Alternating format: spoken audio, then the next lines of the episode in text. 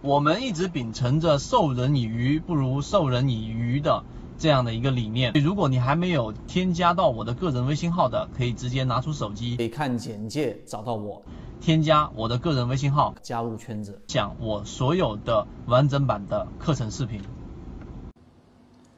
今天是一个定制视频，就是关于我们的超跌五日、二十日啊、十日跟这个六十日跟一百二十日。这个超跌到底怎么样去做一个分类，或者说哪一个时间周期比较重要？今天我们用三分钟给大家彻底的讲明白。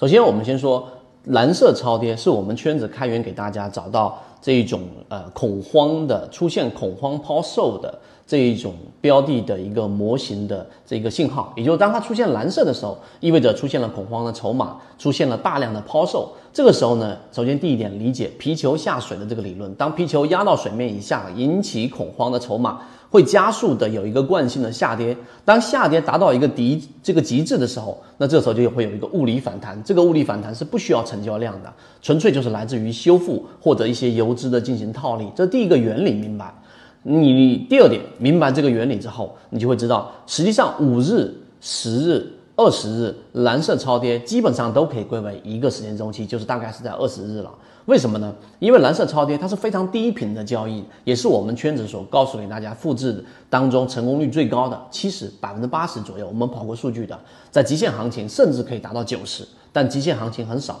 就当大盘出现平均股价跌到这个熊线以下百分之七蓝色超跌的时候。这时候整个市场大量的跌停板，那这是极限行情，我们另当别论。那所以二十日以内的蓝色超跌一旦出现的时候，你需要去判断的是大盘所处的环境是不是跟它是同样共振的。也就是说，当大盘处于超跌或者是上涨初期的起这个新入行情的时候，OK，你蓝色超跌是有比较强的修复性的。但是当市场进入到强势行情，什么叫强势行情？例如说已经实现共盘了。例如说，平均股价已经达到中轴以上进行强势突破，平均股价的整个市场的赚钱概率百分之三十、百分之四十的中线上攻，再加上百分之三十左右到百分之四十左右的短线上攻同步上行，这个时候市场的赚钱概率达到百分之六七十。说得更简单、通俗易懂一点，就市场里面充斥的短线赚钱效应的时候，你再去考虑，我说，哎，我用蓝色超跌这个交易模式，二十日内去筛选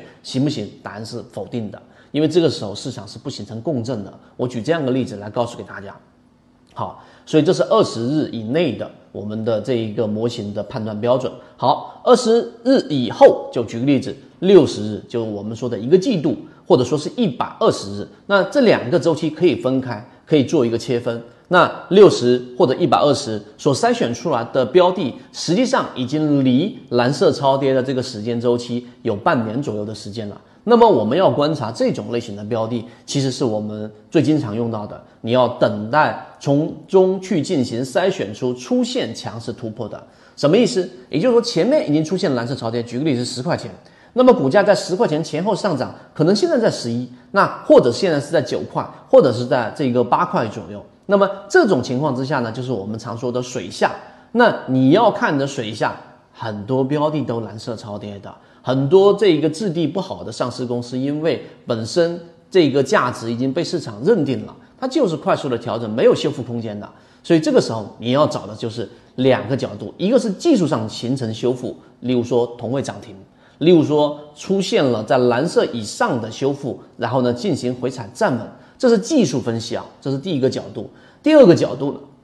然后你还要去看一看它的价值性。用我们的左脑护城河去判断，例如说它的现金流，例如说去看一看它的整个 PB 的整个估值模型当中的一个数值啊，它是一个确确实实是产生实际价值的上市公司，而且它的主营不是一个特别虚的，例如说以前我们说的 NFT 呀，对吧？这些很新的概念，并不代表它有问题，但是呢，它可能站不住脚，那么在价值角度，它不一定能支撑。这两个角度你分析透彻之后，你就会明白，六十跟一百二十日实际上是帮我们筛选的一个鱼池，后期用技术分析跟左脑护城河来进行这样的一个筛选。这样讲大家就明白了。大部分情况之下，五日、十日、二十日的筛选很少啊，并且呢使用频率也不高啊，因为第一类型买点的确定性不如第一类型买点之后在缠论过程当中形成回踩的二买来的更高啊。这就是今天给大家去讲的。